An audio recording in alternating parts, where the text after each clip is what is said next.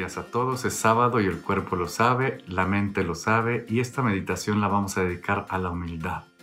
Ven Espíritu Santo, llena los corazones de tus fieles y llena mi corazón de tal humildad que no pueda más que reconocer en ti la grandeza, reconocer en los demás la grandeza, reconocer en la naturaleza tu presencia y que yo sea siempre humilde y servidor de todos. Amén. El Evangelio que les propongo el día de hoy está en Lucas capítulo 18, versículos del 9 al 14. Dijo también algunos que se tenían por justos y despreciaban a los demás. Dos hombres subieron al templo a orar, uno fariseo, otro publicano. El fariseo de pie oraba en su interior de esta manera, Oh Dios, te doy gracias porque no soy como los demás hombres, rapaces, injustos, adúlteros, ni tampoco como este publicano. Ayuno Dos veces por semana doy el diezmo de todas mis ganancias. En cambio, el publicano, manteniéndose a distancia, no se atrevía ni a alzar los ojos al cielo, sino que se golpeaba el pecho diciendo, Oh Dios, ten compasión de mí, que soy pecador. Os digo que éste bajó a su casa justificado y aquel no, porque todo el que se ensalce será humillado y el que se humille será ensalzado. Qué evangelio tan hermoso. La humildad es la verdad, decía Santa Teresa.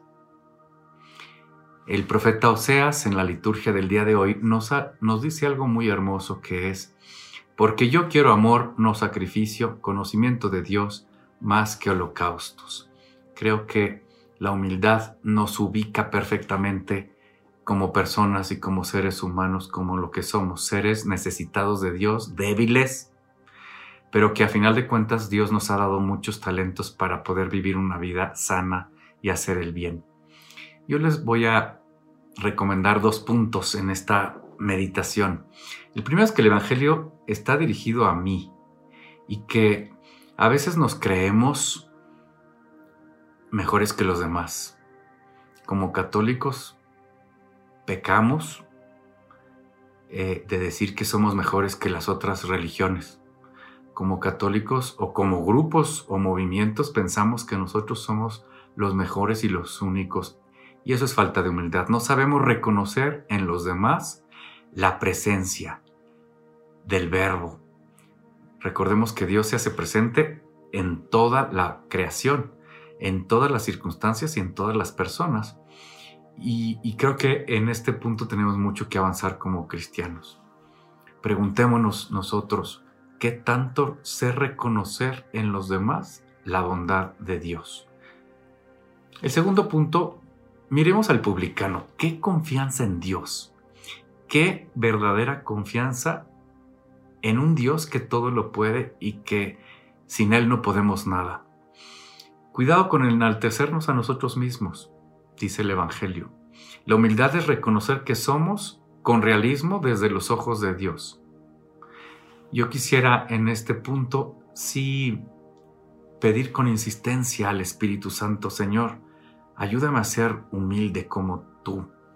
Ayúdame a reconocer como tú lo que soy. Reconocer nuestras debilidades, nuestros talentos y saber que necesito de ti, saber que necesito de los demás para ser feliz. Quisiera terminar leyendo las letanías de la humildad del cardenal Merry de Val. Jesús manso y humilde de corazón, escúchame. Del deseo de ser lisonjeado, líbrame Jesús. Del deseo de ser alabado, líbrame Jesús. Del deseo de ser honrado, líbrame Jesús. Del deseo de ser aplaudido, líbrame Jesús. Del deseo de ser preferido a otros, líbrame Jesús. Del deseo de ser consultado, líbrame Jesús. Del deseo de ser aceptado, líbrame Jesús del temor de ser humillado, líbrame Jesús. Del temor de ser despreciado, líbrame Jesús. Del temor de ser reprendido, líbrame Jesús. Del temor de ser calumniado, líbrame Jesús. Del temor de ser olvidado, líbrame Jesús. Del temor de ser puesto en ridículo, líbrame Jesús. Del temor de ser injuriado, líbrame Jesús. Del temor de ser juzgado con malicia, líbrame Jesús. Que otros sean más amados que yo, haz Jesús que lo desee. Que otros sean más estimados que yo, haz Jesús que lo desee. Que otros crezcan en la opinión del mundo y yo disminuya, haz Jesús que lo desee. Que otros sean alabados y de mí no se haga caso, haz Jesús que lo desee. Que otros sean empleados en cargos y a mí me juzguen inútil, haz Jesús que los desee. Que otros sean preferidos a mí en todo, haz Jesús que lo desee.